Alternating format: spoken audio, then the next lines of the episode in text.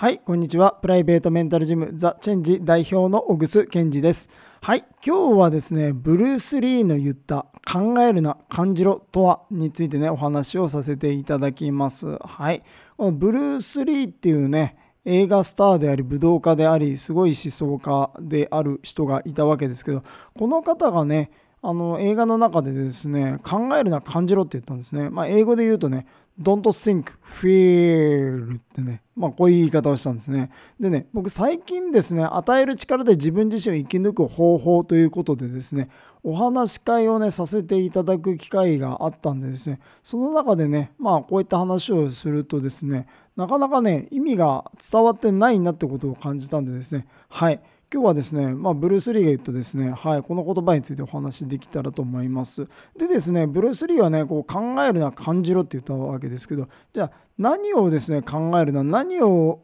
感じろって言ってるのかっていうことまではねこの目的語が入ってないんですね。動詞が2つ来てるだけでですね。はい。まあブルース・リー的に言うとですねまあそんなことまで言わなくても分かるでしょっていうことだと思うんですけどね。なかなかですねあのー、伝わってないなってことをね実感したんでですね今日はね。はい。これについてお話をしていきます。はい。でね、この考えるな感じろ、これ2つあるわけです。じゃあ考えるなっていうとこからね、まず入っていきますね。じゃあこれね、何を考えるなって言ってるかっていうとですね、まあ、簡単に言うとね、こう大脳皮質を外してですね、魂の声を聞けっていうね、そういう意味なんじゃないかなと思うんですね。だから考えるなっていうのはですね、この人間、まあほぼ人間しか持ってないね、この脳の一番上にですね、大脳皮質っていうのがあるんですね。まあ、これはね、言ったら何だろう、あんかけチャーハンみたいなもんでですね、はい。このあんかけの部分ですね、上にこう大脳皮質っていうのがですね、これ乗っかってるんですね。まあ、ほぼですね、これを持ってるのはね、人間しかいないんですね。まあ、ここでですね、まあ、いろいろ考えちゃうんですね。で、まあ、ほとんどの人ね、わかると思うんですけどね、もうずっとね、自分とペチャペチャペチャペチャずっとおしゃべりをしている。はい。だからこのお金っていうのもね認識できるのはなぜかというとこの大脳皮質があるわけですね。はい、で人間以外の動物にねいくらお金を見せてもですねお金が認識できない。はい、これは大脳皮質がほぼないからという言い方ができるんですね。だからね、あのー、まずはねこの考えるな感じろこの考えるなっていうところはですねこの人間特有の脳であるですね大脳皮質を外すっていうことなんですね。であの仏教ってあってね、まあ、この修行でですね滝に打たれたりとかなんかこう火をね焚いてねごまをボーンってやってね、はい、もうものすごい汗かきながらこう呪文を唱えてるみたいなねのを見たことあると思うんですけどね、はい、でこれね仏教でやってるじゅあの修行ねあれよく見るとですね、はい、まあ、これ要は大脳皮質を外す思考をね止めるっていうことを目的としてるんじゃないかなと思うんですね。だからこう滝にねずっとこうもう打たれてねあれ5分以上打たれるとねもう低体温症で死んじゃうぐらいのもうすごい、えー、大変な行ですからね。まあそうするとねじゃあ滝に打たれながらですねじゃあ何か考えてくださいとかね言ってもですねこれ考えれないんですよね。はい。っていうふうにですねあの強制的にですねその思考をストップする修行なわけですね。だからまずこのかあの don't think、まあ、考えるなということですね。まずこの思考を止める。自分とのおしゃべりをですねはい止めようということですね。だからね、まあ、もっと言うとね大体こう人が望んだりするのってねお金と名誉と地位だと思うんですね。でこれはね結局思考っていうかね大脳皮質っていうかねそこでしか認識できないわけですよ。はい、ということで、ね、まあ、まずはそこをね止めろっていうことですね。でもう一つは感じろってことなんですね。Don't think, feel、はい、感じろ。でこれでね何を感じろっていうふうには言っていないんですけどね。であのお話し会とかしたりねあのいろんな方とお話しさせていく中で気づいたのはねこう感じろっていうとですねほとんどの方はですね感情を感じているってことに最近気づいたんですね。はい、で感じるって言われたらですね感情のことだと思ってるんですね。じゃなくてですね感じるのはですね魂の声であってね感情ではないんですね。はい、でねあの多くの方はね結局この感情を得ることを幸せだと思っていたりこの感情そのものを自分自身だとね本当に宗教レベルで思い込んでいるんだなってことにね最近気がついたんですね。でこのね感情っていうのはねある意味ね反応だったりね化学反応なんですよね。だからあのすねをね思いっきりバットで打たれたりするとですねやっぱり感情湧いてくるわけですねはい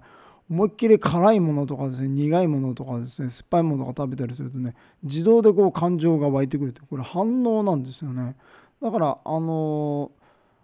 まあ多くの方はねこの感情をね追い求めてですね美味しいものを食べて幸せとかねなんか旅行してハッピーとかって言ってまあその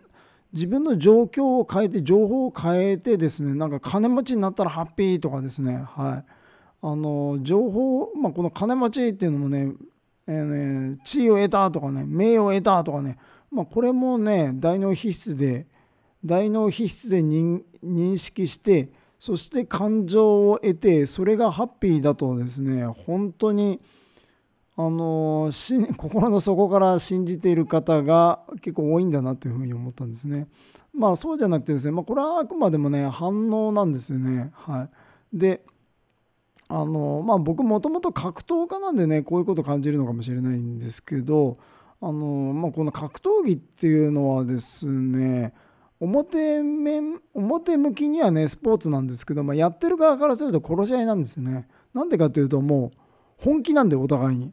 本当お互い本気ですよ。はいまあ、隣今ね皆さんがこう聞いててね隣にいる方とかね、まあ、あの周りにいる方でもですね、まあ、その人たちは多分格闘技の素人だと思うんですけどでもその人がね本気でね本気で来られたらどうですかっていう素人でも怖いですよね。まああの格闘家っていうのはもう言ったら職業軍人みたいなもんでね訓練された人がですね本気で来るわけですよ。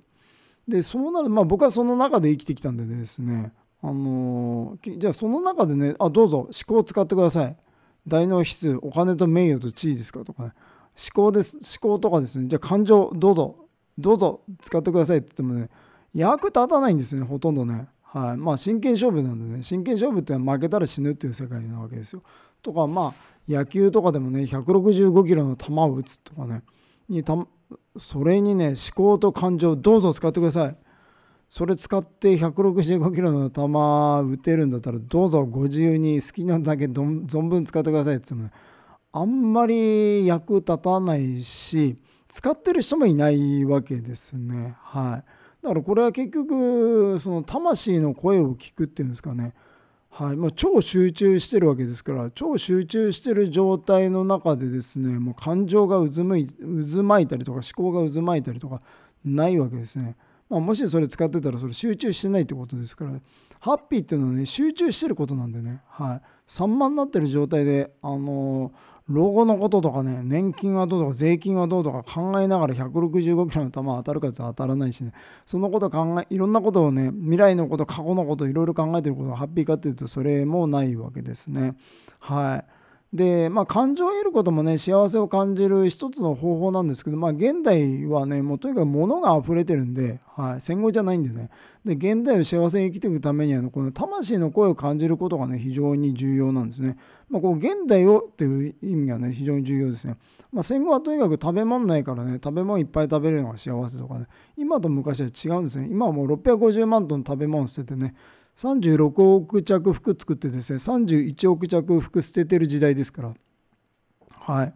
でですね人にはねこのね役割とかね店名があるっていうふうにね僕は思ってるんですね。役割ですね。まあ別にそんな難しいことじゃなくてまあ鳥は鳥だしですね。あのタンスはタンス椅子は椅子ってねまたそれだけのことですね。椅子は食べれないしですね。椅子食べれねえじゃねえか。なんだ役立たないなとかね。言われてですねあの不遇な目に遭ってる方いっぱいいると思うんですね。現代はそんな感じですね。でですねまああのまあ、要はこのハッピーに暮らすっていうことでずっと話してるわけですけど結局ねこの役割とか店名があるんでですねまあそれをしないとですねなかなかハッピーっていうふうに暮らせないあの時代だと思うんですね。はい。まああの戦後はねあの食べ物ないからね。もうお腹いっぱい食べれてハッピーっていう風に、ね、なると思うんですけども今はそういう時代じゃないんでね。そうするとですね大谷翔平じゃないですけどね。大谷翔平さんがねもう死ぬほどね一生遊んで毎日、えー、思う存分お金使ってでもですねあのいくらでもお金あるからよく考えて俺は野球やる必要ないから野球やめたそれでハッピーで暮らせるかってことなんですね。はい、っていうふうにですねあの自分の役割とか天命をなさずしてですね幸せに現代を生きることはね非常に難しいと思いますね。でですねじゃあその自分の役割天命っていうのをですね本を本を読んだら書いてあるかってことなんですね。で人に質問したりセミナー出たりとかですねズームミーティングとか出てもですね出たら君の天命はこれだよってね教えてくれるかっていうことだと思うんですね。はい、であのだからねまあ要は「Don't think feel」って言ったらねまあ要はその考えてもしょうがないしじゃなくてこう感じろとじゃ何を感じるのかというと、まあ、感情を感じてもねしょうがないし魂の声を聞くっていうことだと思うんですね。はい、でそれでねじゃあねじゃあなんでね魂の聞くこと魂の声を聞くことができない人がいるかっていうとですね魂の声をね聞いたことがないからだと思うんですね。というかですねそもそもね魂の声を聞くっていうね概念そのものを持っていないからなんじゃないかなと思うんですね。じゃあねなんでねそうなってしまったのかどうしたらいいのかっていうことは、ね、ちょっと長くなったんでねまた次回ねお話をさせていただきます。でですねあのー、まあ日本にね言ったらこの心理学というかカウンセリングっていうんですかねはいを持ってきた人ともいえるですね河合隼先生という方がいてですねこの河合隼先生がですねあの著書の中著書にね「物語と魂」という著書があるんですけど、はい、この著書の中からですね素晴らしい文章があるんでね抜粋をですね読ませていただきますね。はいまあ、河合先生はね、あのー、この魂の声についてこういうことをお話しされているわけですけど、はい、ここからです。魂の働きは人間の生きている上に常に関連している。しかし、それ抜きで考えていても普通はあまり困ることはない。ところが、そんなものはないとあまりにも強く断定したため、困った状況に陥った人が私の私のところに相談に来ることが多いのではなかろうか。そこではその人と共に魂の働きを認められるようになるのを待つ仕事をしていると言えそうである。いやこれ本当素晴らしい文章ですね。はい、でやっぱりね偉い人はね本当にこう断定してないですよね。うん、まあ簡単に言うとね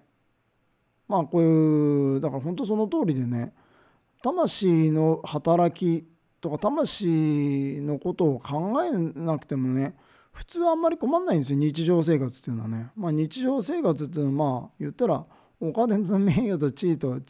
小さな感情っていうんですかね、はい。まあ、それで生きていけるんでね。であんまりまあだけどね、まあ、それはあまりにもですね意識せずね無視しすぎたおかげでですね、まあ、こんな風になっちゃってるっていうね。まあ気持ちわかると思うんですね、まあ、どこ行ってもねうつ病の人とか精神疾患の人がねいっぱいいるっていう時代に入っちゃったんでね。でまあとにかくその魂の働きをねあのー、意識するというか認識できるようになるしかないっていうね、はい、ようそういうね河合先生のねお話でした。はい。ということでですね、また今日もですね、長い時間ね、聞いていただきありがとうございました。はい。で、このいうお話もですね、プライベートメンタルジムのですね、ザ・チェンジ理論に基づいてね、お話をしていますんでね、まあ、チェンジのですね、えー、まあ、動画とかオンラインスクールとかね、書籍とかね、いっぱいありますんでですね、はい。そういうとこもね、ぜひね、覗いていただけたらと思います。はい。ということで、あの、まあ、そういった情報は全部ね、メンタルジムザ・チェンジのホームページにね、全部の情報ありますんでね、ぜひホームページも覗いてくださいただけたらと思います。はい、それではね、次回ね、またお会いしましょう。はい、さよなら。